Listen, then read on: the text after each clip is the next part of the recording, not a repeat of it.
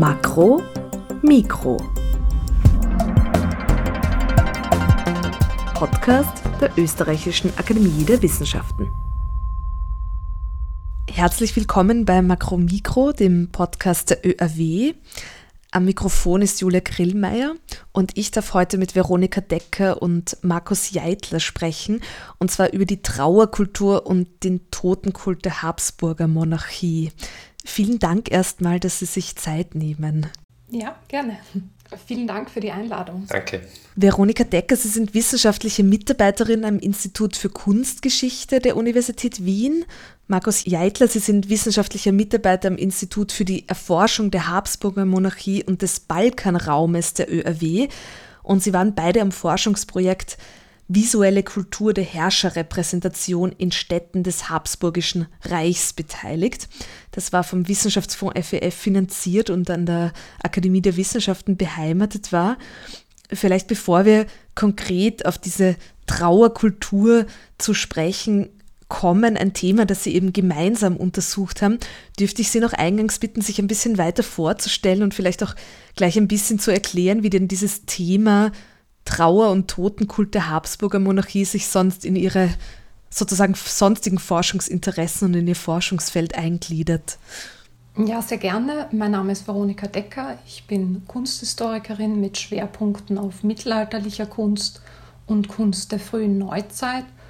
Die Idee zur Beschäftigung mit dem Thema der habsburgischen Trauerkultur entstand im Rahmen des bereits ähm, erwähnten Forschungsprojekts zur visuellen Kultur der Herrscherrepräsentation in Städten des Habsburgischen Reichs in der frühen Neuzeit, das an der ÖAW angesiedelt war, von einem Kunsthistoriker Herbert Kahner geleitet wurde und auch letztes Jahr abgeschlossen wurde. Hm, als größeres Team haben wir hier gemeinsam mit Kolleginnen und Kollegen in Prag und Budapest die symbolische Vergegenwärtigung habsburgischer Herrschaft in bedeutenden Städten der österreichischen Erblande, der Königreiche Ungarn und Böhmen vergleichend untersucht. Dabei ging es zum einen um, um Kunstwerke im Stadtraum, etwa Denkmäler wie zum Beispiel die Pestsäule am Graben oder ähm, Triumphbögen, die eigens anlässlich des feierlichen Einzugs des Kaisers oder der Kaiserin in die Stadt, zum Beispiel ähm, nach der Krönung, errichtet wurden. Zum anderen ging es aber auch um Bildprogramme, etwa Deckenfresken in ausgewählten städtischen Innenräumen, in den Rathäusern, in den Landhäusern, in diversen Kirchen, die auf die Dynastie oder den Herrscher verweisen. Und diese Kunstwerke wurden zu einem wesentlichen Teil nicht von den Habsburgern selbst beauftragt. Und es ist sehr spannend, anhand dieser Werke das Verhältnis und die visuelle Kommunikation zwischen der Dynastie und diesen städtischen Gemeinschaften, den Repräsentanten der Stadt zu beleuchten. Und das war eigentlich genau die Frage, die uns auch bei der habsburgischen Trauerkultur und ihren künstlerischen Manifestationen interessiert hat. Und wir haben das am Beispiel der Stadt Wien uns genauer angeschaut. Also wie ist das Verhältnis Stadt und äh, Dynastie in Bezug auf diese Trauerkultur? Mhm, sehr spannend. Herr Jadler, wollen Sie da noch was ergänzen, beziehungsweise auch in Ihrer Forschungsperspektive noch was erklären? Ja, mein Name ist Markus Jeitler, ich bin Historiker und habe also meine wissenschaftlichen Schwerpunkte äh, vor allem auch an der Forschung des Wiener Hofs in der Neuzeit.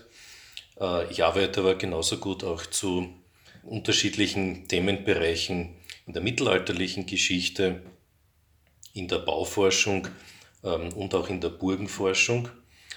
Zur Frage, wie wir zu diesem Thema gekommen sind, da äh, kann ich meiner Kollegin äh, nur voll und ganz beipflichten. Also das ist aus diesem Forschungsprojekt heraus erwachsen. Ja, wir haben uns eben das Beispiel der Stadt Wien herausgenommen, um diesen ganz spezifischen Kontext zwischen der habsburgischen Trauerkultur und äh, der Einbindung des Stadtraumes hier vorgenommen. Mhm, mhm. Ja, es ist ja auch so, dass Sie sich diesem Thema auf recht unterschiedlichen Ebenen genähert haben. Da gibt es ja auch einen, einen Blog, den wir auch in den Show Notes zu diesem Podcast verlinken werden, einen Blogbeitrag von, von Ihnen beiden, äh, den Sie für die ÖRW verfasst haben zu diesem Thema. Und da wird ja deutlich, dass Sie sich ähm, einerseits auf Orte beziehen, wie jetzt ja auch schon deutlich geworden ist. Da gibt es äh, Symbole, da gibt es auch Artefakte, die sich sowohl im Innen- als auch im Außenraum befinden. Und dann geht es natürlich auch um Zeremonien. Wenn wir mal jetzt bei den Orten bleiben, äh, vielleicht äh, könnten Sie da mal so überblicksmäßig erklären, wenn Sie von Trauerkultur im Habsburger Monarchie sprechen, wo findet denn die Stadt? Wo ist sozusagen der, der Tod und die Trauer hier sichtbar im Habsburger Reich? Ja, zur Frage, wo die Trauerkultur stattfindet, ist äh, zunächst einmal zu sagen, also aus der Zeit heraus oder in die Zeit, in der wir uns bewegen, das wäre jetzt so ähm, der Zeitraum des 16. und 17. bzw. frühen 18. Jahrhunderts. Da ist also zunächst einmal zu bemerken, dass ähm, die Trauer bei Hof bzw. in oder bei der Residenz äh, zunächst einmal stattfindet. Ähm, hier ist zunächst einmal zur Aufbahrung der oder des Verstorbenen äh, zu denken. Das kann im Sterbezimmer der Fall sein, vor allem aber in Repräsentationsräumen, also speziell, wenn wir es mit einer Person zu tun haben, die eine regierende Funktion innehatte, also etwa der Kaiser oder die Kaiserin. Und hier waren die Aufbahrungsorte beispielsweise die erste oder äußere Antekamera oder die Ritterstube, beispielsweise bei Kaiser Leopold I. Mhm. Wobei hier zu bemerken ist, dass die Ritterstube eine der öffentlichsten Orte dieser Repräsentationsräume dargestellt hat. Sie ist multifunktional verwendet worden, ähm, beispielsweise auch für Festbankette oder für sehr wichtige Ereignisse wie die, die Erbhuldigungen, die dort stattgefunden haben. Also grundsätzlich ist es eben so, dass ähm, hier die Repräsentationsräume äh, verwendet wurden, auf der kaiserlichen Seite genauso wie auf der Seite der Kaiserin, denn die Appartements waren ja bekanntlich voneinander entsprechend getrennt. Also bei der Kaiserin wäre zum Beispiel ein üblicher Aufbahrungsort das sogenannte Sommerzimmer gewesen. Und bei den Beisetzungsorten müssen wir zunächst einmal gerade in dem untersuchten Zeitraum äh, speziell an die sogenannten getrennten Bestattungen denken. Das bedeutet, man hat, nachdem eine Obduktion üblicherweise vorgenommen wurde, das Herz und die Eingeweide dem Leichnam entnommen. Das Herz wurde in eine sogenannte Herzurne gegeben und ähm, verlötet und ebenfalls auch die Eingeweide, die kamen in ein Kupfergefäß, das meistens als Kessel bezeichnet wurde, die ebenfalls verlötet wurden. Und hier hat sich dann im Verlauf des 17. Jahrhunderts eine gewisse Tradition herausgebildet, dass man das Herz in die Loretto-Kapelle der Augustinerkirche überführt hat, die dann, nachdem die Loretto-Kapelle im 18. Jahrhundert entfernt wurde, in die sogenannte heute bekannte Herzgruft dann weiter übertragen hat. Und die Eingeweide, die wurden nach St. Stephans gebracht und in der Herzogsgruft beigesetzt. Damit sind wir jetzt auch schon bei den weiteren Beisetzungsorten, die wir feststellen können. In Wien ist das in erster Linie ab dem 17. Jahrhundert die Kapuzinergruft. Das hat also mit zwei jung äh, als Kinder verstorbenen Söhnen von Kaiser Ferdinand III. begonnen und hat sich dann mit dem frühen Tod seiner ersten Frau Maria Anna im Jahr 1646 fortgesetzt und seitdem ist eigentlich die Kapuzinergruft mehr oder weniger einer der oder der Hauptbestattungsort ähm, der Habsburger dann geworden. Andere Bestattungsorte in Wien, die wir kennen für diesen Zeitraum, sind etwa das Dominikanerkloster, gewesen oder auch das heute nicht mehr existente Karmelitinnenkloster in der inneren Stadt. Ähm, hier waren beispielsweise Kaiserin Claudia Felicitas, die zweite Gemahlin von Kaiser Leopold I. oder und ihre Mutter Anna de Medici von Österreich-Tirol bestattet im Karmeliterinnenkloster beispielsweise die Kaiserin-Witwe Eleonora Gonzaga. Mhm, mh. Als Orte der Trauerkultur könnte man aber abseits der Grablegen auch jene Kirchen nennen, in denen die dreitägigen Totenmessen für den Verstorbenen gefeiert wurden. Das passierte im 17. Jahrhundert erst einige Wochen nach der Bestattung. Und bei dieser Gelegenheit wurden äh, zu Beginn äh, die Glocken aller Kirchen der Stadt eine Stunde lang geläutert, also ein sehr deutliches akustisches Signal in der gesamten Stadt. Und diese wurden in verschiedenen Kirchen äh, gefeiert, in, etwa bei Leopold I., Kaiser Leopold.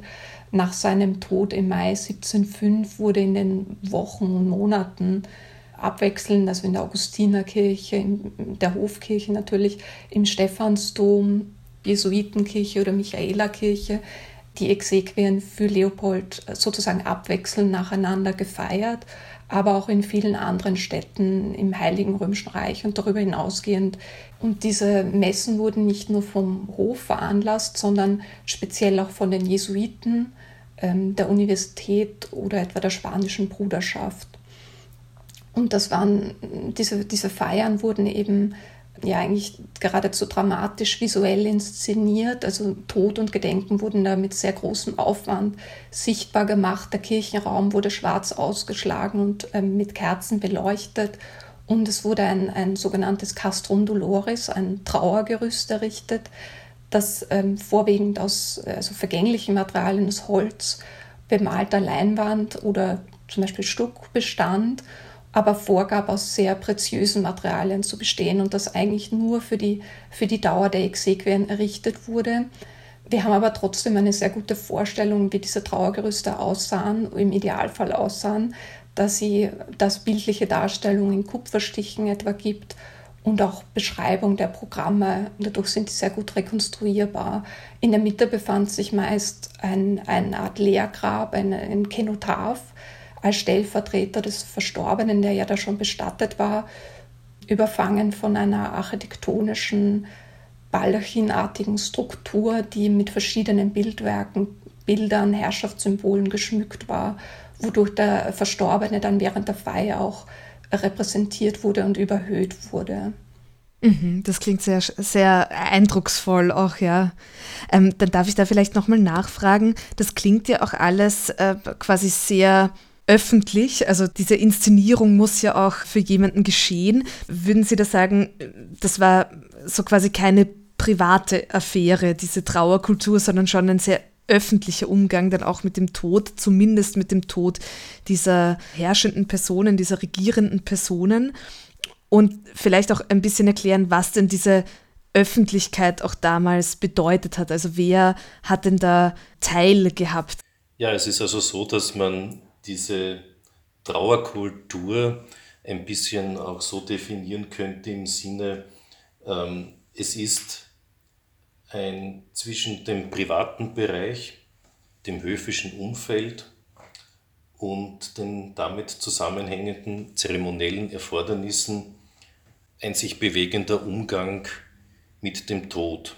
Ein, ein Bereich auch, wo zutiefst Privates, also Verlust von äh, Familienmitgliedern, geliebten Menschen, hier eben auch aber eine gewisse Öffentlichkeit ähm, oder Öffentlichkeitswirksamkeit ähm, stattzufinden hat, die eben auch mit diesen zeremoniellen Erfordernissen einhergeht und den, den Trauerritualen, die hier auch stattgefunden haben wir müssen hier auch ähm, in spezieller Weise auch an die auch relativ hohe Kindersterblichkeit jener Zeit denken. Es sind ja auch ähm, viele Nachkommen in relativ frühen Jahren bereits verstorben. Für die gab es natürlich dann einen viel eingeschränkteren äh, zeremoniellen Ablauf dieser Trauer. Äh, dazu gehört natürlich jetzt auch die sogenannte Hoftrauer. mhm. deren Art und Dauer hier sehr hierarchisch gegliedert war. Also das betrifft jetzt äh, nicht nur Mitglieder der engeren Familie, sondern das betrifft jetzt auch, wenn wir wieder auf das 16. und 17. Jahrhundert konkret schauen, natürlich auch Angehörige der spanischen Habsburger, aber auch Angehörige anderer Fürstenhöfe. Und auf diese Weise ähm, hängt eben auch die Art und die Dauer dieser Hoftrauer ab. Das betrifft zum Beispiel das ähm, schwarze Ausspalieren bestimmter Räumlichkeiten in den Appartements und auch das Tragen von Trauerkleidung, die also zum Teil äh, sehr speziell war. Und ähm, man hat dann also ähm, in dieser Zeit auch bestimmte Dinge äh, sehr eingeschränkt nur abgehalten, also Lustbarkeiten waren hier beispielsweise keine vorgesehen, dann bei Hof. Etwas Ähnliches hat sich dann auch als unter Anführungszeichen Landestrauer abgespielt. Das gab es also speziell bei regierenden Personen, die verstorben waren. Und hier wurde für einen bestimmten Zeitraum auch ein temporäres Einstellen von Lustbarkeiten, wie zum Beispiel Musik und Tanz, vorgesehen und verordnet. Und es wurde auch im kirchlichen Bereich äh, aufgerufen, dass die Bevölkerung ähm, bei Seelenmessen teilnimmt, die in den einzelnen Pfarren äh, gehalten wurden. Mhm, mh. Und ähm, man könnte da vielleicht noch anmerken, dass eben ähm, wesentliche zeremonielle und liturgische Handlungen äh, auch für die Stadtbevölkerung zugänglich waren, speziell ähm, die Aufbauung in der Hofburg. Also es ist sehr spannend, da die Berichte oder die, die Aufzeichnungen in Zeremonialprotokollen zu lesen, wo betont wird, dass quasi jedermann Zugang erhalten soll und dass der Andrang auch sehr groß war und dass nicht nur Adelige, sondern wie es auch in den Quellen heißt, dem gemeine Leute, also quasi das Volk Zugang zur Hofburg erhalten soll für diesen Anlass. Und auch bei den Trauermessen abseits jener in der Augustinerkirche, die eben exklusiv für den Hof war, ähm, auch diese wurden ähm, von der, von der Bevölkerung besucht. Auch hier wird eben beschrieben, dass hohe und niedere Standespersonen an diesen teilnehmen. Und man könnte auch sagen, dass durch eine mediale Aufbereitung diese Akte auch dann noch quasi einer größeren Öffentlichkeit zugänglich gemacht wurden durch bildliche Darstellung des aufgebahrten Herrschers, äh, des Trauerzugs oder der Trauergerüste fanden eben auch als Kupferstiche im In- und Ausland Verbreitung. Oder im, im Wiener Diarium, dem 1703 gegründeten Vorläufer der Wiener Zeitung, wurde auch sehr genau über die Exequien, zum Beispiel Josefs I. in der Augustinerkirche, das Aussehen des Trauergerüsts, die Teilnehmer und so weiter berichtet. Das heißt, man hat hier ein größeres Publikum erreicht als alle jene, die eben physisch wirklich an den Handlungen teilnehmen konnten. Diese Medialisierung war aber dann nur teilweise äh, vom Hof gesteuert und veranlasst. Es gab auch durchaus andere Interessensgruppen, etwa die Auftraggeber der Trauergerüste oder auch Künstler, die sich einen guten Absatz äh, der Druckgrafiken erwarteten, die auch hier die, diese treibenden Kräfte so einer bildlichen Repräsentation dieser Trauerhandlungen waren. Mhm, das ist sehr spannend. Vielleicht können Sie auch gerne auch anhand von noch ein, ein paar Beispielen von diesem Zeremoniell auch vielleicht so ein bisschen darauf eingehen, welche zentrale Rolle das denn hier spielt, die, die Trauerkultur überhaupt im Habsburger Reich. Haben Sie da auch den Eindruck, dass das äh, sichtbarer war als vielleicht in heutiger Zeit? Also ist das tatsächlich so, dass das so zentral auch in diese Kultur verankert war? Also man könnte jetzt einen, einen typischen Ablauf bei einem Trauerfall recht gut rekonstruieren. Es gibt ganz klare Schilderungen, wie das vor sich gegangen ist. Also das Ganze beginnt natürlich, nachdem der Todesfall eingetreten war, äh, zunächst einmal mit einem Waschen des Leichnams, einer Obduktion und dann eben bei der getrennten Bestattung hier die Entnahme des Herzens und der Eingeweide. Anschließend erfolgt dann eine Aufbahrung, die eben sehr unterschiedlich sein kann. Also äh, es, es also von äh, nicht regierenden Mitgliedern des Hauses in einer relativ einfachen und privaten Atmosphäre oder eben in Repräsentationsräumen bei einem regierenden Mitglied eines Hauses. Das ist dann sehr prächtig. Der Leichnam des oder der Verstorbenen liegt also in einem Paradebett üblicherweise aufgebahrt in einer sehr festlichen Kleidung. Sehr häufig, also vor allem beim Kaiser, sind dann entsprechende Machtinsignien ausgestellt gewesen, wie die Kronen und ähnliche Insignien. Es sind Kerzenleuchter aufgestellt gewesen. Es gab in diesem Raum Altäre, die aufgerichtet wurden, an denen permanent heilige Messen gelesen wurden. Die Öffentlichkeit hatte Zutritt und die Hofkapelle hat zweimal am Tag das Miserere gesungen. Was zur Aufbahrung hier auch noch dazu kommt, ist die Erhöhung dieser Aufbahrungssituation auf Stufen oder Staffeln, die jetzt auch nach dem Rang des oder der Verstorbenen zwei Stufen oder drei Stufen hatten. Das ist daher also auch zeremoniell sehr klar ähm, geregelt gewesen. Nach einer Aufbahrungszeit, zu der die Öffentlichkeit Zutritt hatte, um sich von der oder dem Verstorbenen verabschieden zu können, wurde dann am Tag der Beisetzung ein Trauerkondukt zusammengestellt, bei dem dann der Leichnam zunächst eingesagt wurde und je nachdem ein langer oder ein kurzer Weg durch die Stadt und durch den Stadtraum dann erfolgt ist. Der kurze Weg wäre ganz einfach von der Hofburg in, äh, über die Augustinerkirche, den Augustinergang Richtung Hohen Markt zur Kapuzinerkirche und zur Kapuzinergruft gewesen. Oder als langer Weg können wir hier eben andere Bestattungsorte innerhalb der Stadt Wien uns vorstellen, wie zum Beispiel das Dominikanerkloster für Kaiserin Claudia Felicitas.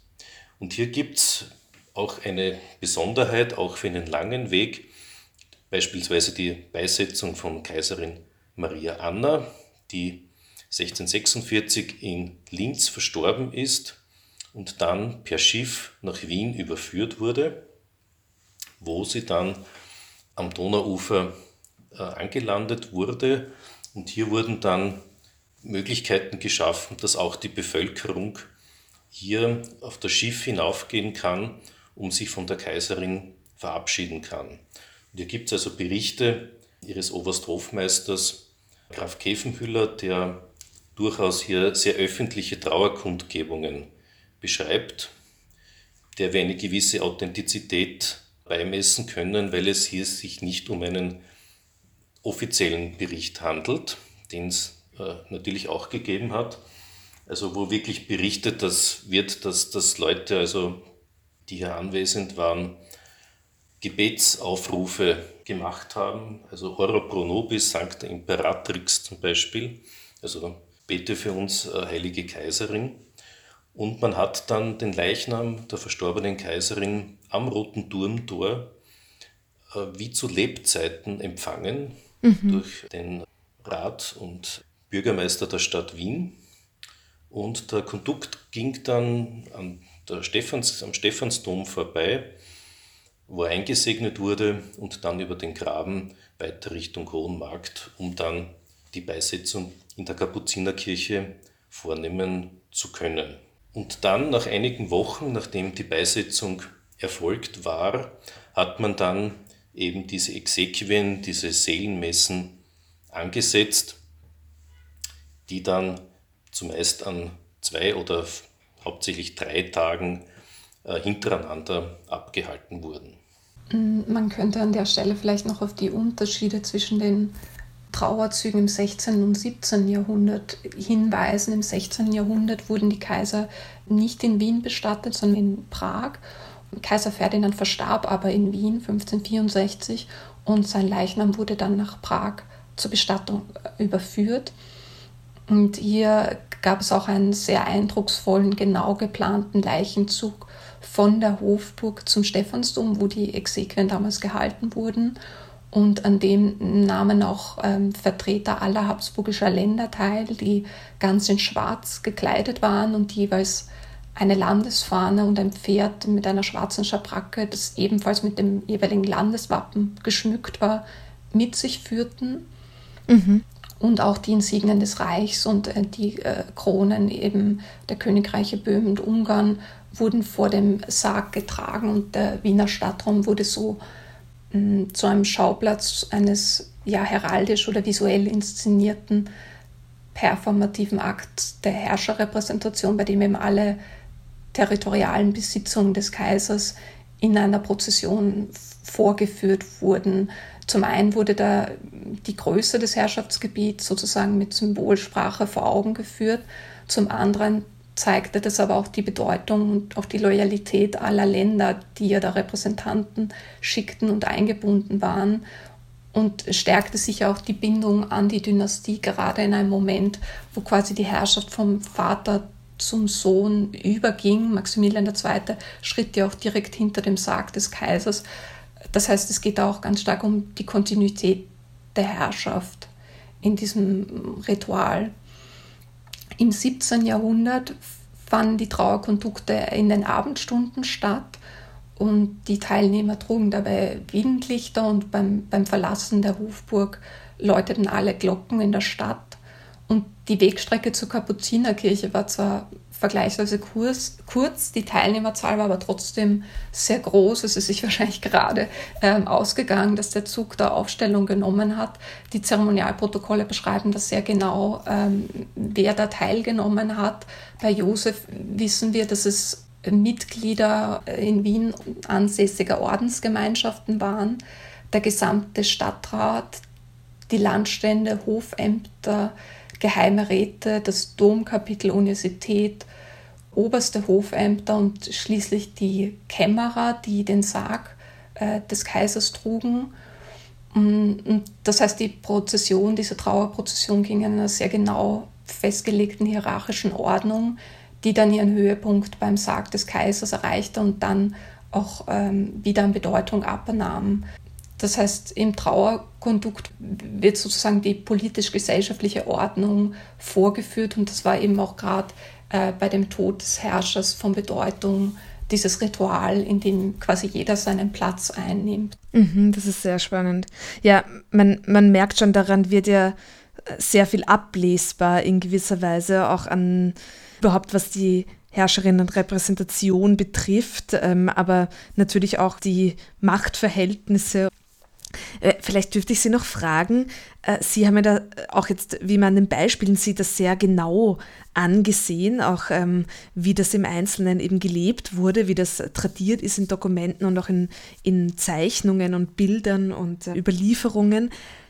Wie ist es denn grundsätzlich mit diesem Thema oder mit diesem Feld in dieser Zeit, die Trauerkultur? Ist das ohnehin was, was in der Kunst- und Kulturgeschichte und in der Geschichte generell als, als Disziplin eine, eine wichtige Rolle spielt. Wie gut ist denn das beforscht sozusagen? Also gliedert sich da Ihre Forschung in ein Feld ein, äh, wo Sie an viel schon andocken können oder ist das auch ein bisschen Neuland? Ja, also es ist definitiv ein Thema von sehr großem Interesse. Es gibt ja sehr viele Vorarbeiten, auf die wir zurückgreifen konnten, äh, sowohl von historischer Seite als auch von kunsthistorischer Seite. Gerade die Grablegen, äh, speziell jetzt die Kapuzinergruft mit den eindrucksvollen Prunksärgen, das ist natürlich ein Thema, wo es sehr viel Material dazu gibt oder bereits Studien gibt.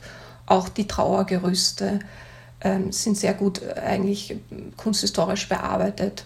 Äh, worum es uns jetzt speziell geht, dieses Verhältnis von, von Tod, Trauerriten und Stadt, das ist bislang nicht so im Fokus gestanden. Und gerade das fanden wir eigentlich spannend, auch von unserem Projekt kommen, äh, weil die offiziellen Vertreter der Stadt ähm, etwa einen festen Platz im Trauerkondukt hatten. Zwar nicht äh, sehr nah am Sarg des, des Herrschers, sondern eher weiter vorne, also weiter unten in der Hierarchie, aber wie man bei dem Beispiel mit Maria Anna gehört hat, durchaus auch manchmal eine sehr zentrale Rolle in diesem Kondukt durch den Stadtraum.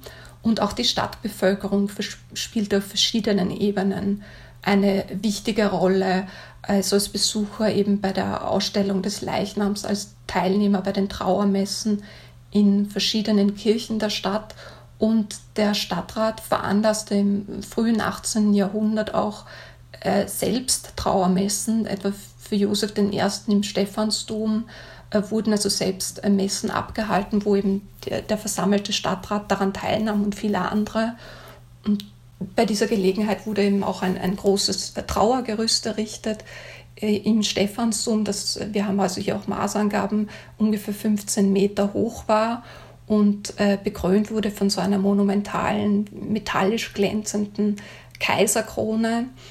Und ähm, am Sarg Josefs ähm, kniet oder trauerte Vienna, also die, die Verkörperung, die weibliche Personifikation der Stadt Wien. Mhm. Das heißt, in Wien definierte man sich wesentlich über den Rang als kaiserliche Residenzstadt und ich denke, das zeigt sich auch bei der Trauerkultur, also diese Huldigung des Kaiserhauses.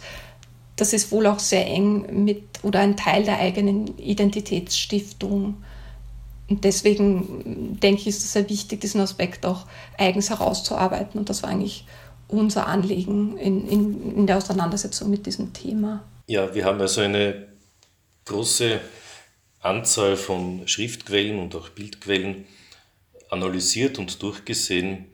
Und also mir persönlich ist da eben aufgefallen, dass es neben diesen offiziellen Aufzeichnungen, also die sogenannten Zeremonialprotokolle und Zeremonialakten, die dem Obersthofmeisteramt im Prinzip immer als äh, Sammlung äh, von Präzedenzfällen gedient haben, also damit man weiß, wie dieser Ablauf äh, durchzuführen ist. Auch die mediale Aufbereitung zum Beispiel mit Flugblättern und Berichten im Wienerischen Diarium, also ab 1703.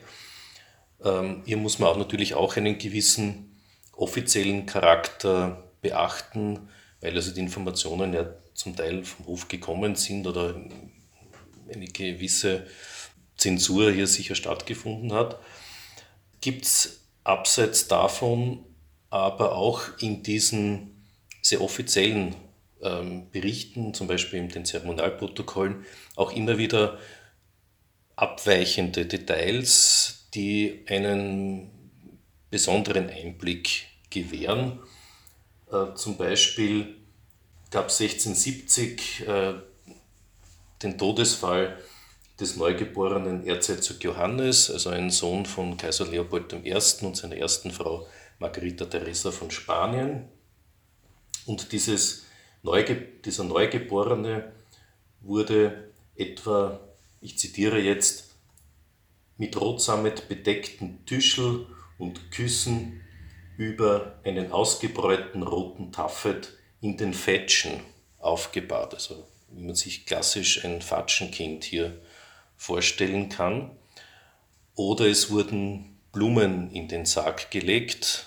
Das konnten entweder tatsächlich äh, Blumen sein, also einmal ist von schwarzen Mond die Rede, oder sogenannte gemachte Blumen, also entweder aus Stoff oder aus Papier gefertigt, oder eben wirklich auch durchaus persönliche Berichte, weil das hier wirklich auch von diesem oftmals sehr offiziellen und überblicksmäßigen Charakter dieser Berichterstattung darüber hinausgeht.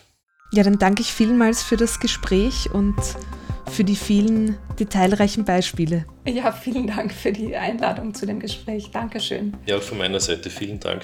Das war Makromikro, Podcast der Österreichischen Akademie der Wissenschaften. Diesmal mit Markus Jeitler und Veronika Decker über den Totenkult und die Trauerkultur in der Habsburger Monarchie. Alle Ausgaben von Makromikro finden Sie unter oerw.ac.at auf Soundcloud sowie überall, wo es Podcasts gibt. Julia Grillmeier sagt herzlichen Dank fürs Zuhören und bis bald.